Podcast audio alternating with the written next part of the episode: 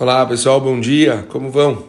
Tudo bem com vocês? Sexta-feira, Erev Shabbat Kodesh, a gente está estudando aqui o livro do Hafetz Haim, Havat Hesed, e a gente está no primeiro capítulo, terminando o primeiro capítulo, onde o Rabino, ele foca, ele tenta trazer para a gente o conceito de amar a bondade.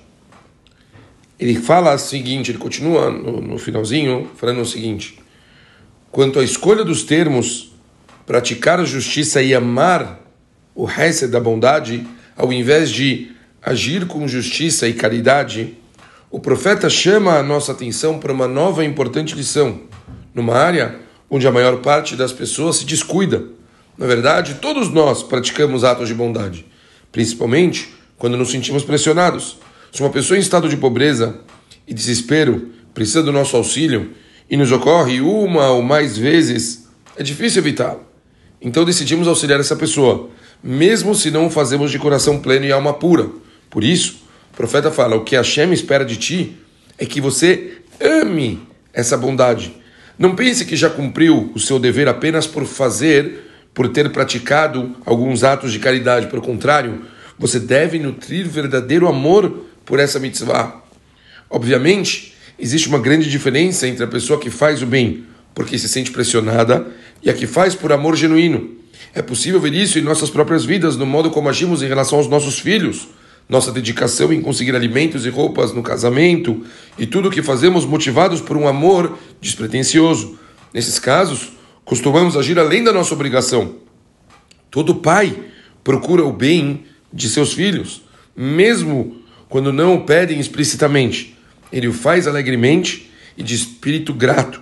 Do mesmo modo, a pessoa que ama a bondade procura o melhor modo de fazer bem ao próximo e busca agir generosamente. Todos os aspectos dessa virtude, como a gente vai ver daqui a pouco, também devem ser praticados por puro amor e não só pela obrigação de fazer o bem.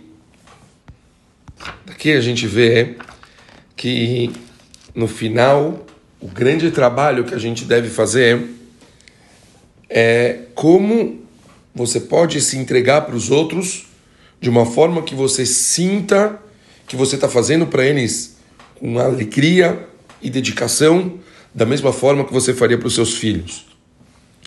Hesed, quando você faz para os seus filhos, você faz com todas as forças que você pode. O Rafael traz um exemplo é muito bom. Realmente, para os nossos filhos, é tudo, do melhor jeito, com a melhor dedicação. Você fica pesquisando qual que tem a melhor qualidade, não importa, você nem se preocupa na hora com o preço, você faz do jeito mais incrível.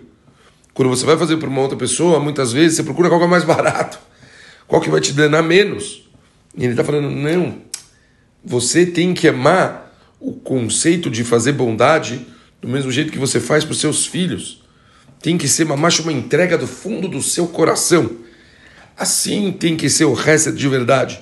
A gente não deve se abalar e pensar em fazer isso de um jeito mais ou menos. Tem que ser uma entrega. E assim a gente conclui o primeiro capítulo.